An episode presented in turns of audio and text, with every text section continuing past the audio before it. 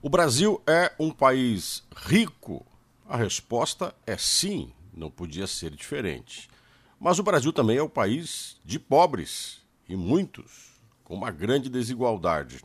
Regionalmente, esta desigualdade se aprofunda. Mas o que faz um país que tem tanto ter tantos sem nada?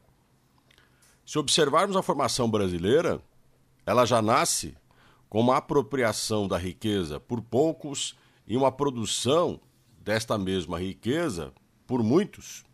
Antes da chegada dos europeus, principalmente os tupi-guarani, acessavam uma grande natureza com uma produção diversa e com essa produção, para eles, extremamente satisfatória. A exploração europeia estabeleceu uma regulamentação de alguns tipos de produtos que aumentaram seu volume de produção, alguns até mesmo extrativos, ou mesmo implantação de novas formas ou objetos de produção, como foi o engenho açucareiro.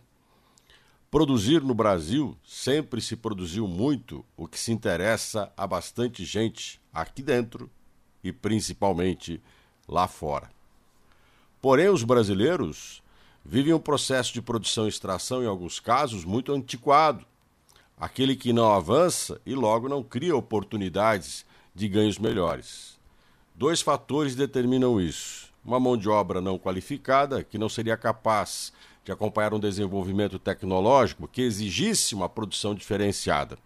E por outro lado, alguns senhores de empresas, gestores, que em vez de modernizar e melhorar as relações de produção, preferem continuar como está, porque se está dando certo, para que mudar? E desta forma, alguns avançam e nós vamos ficando para trás. Desigual, rico, mas também cheio de pobreza.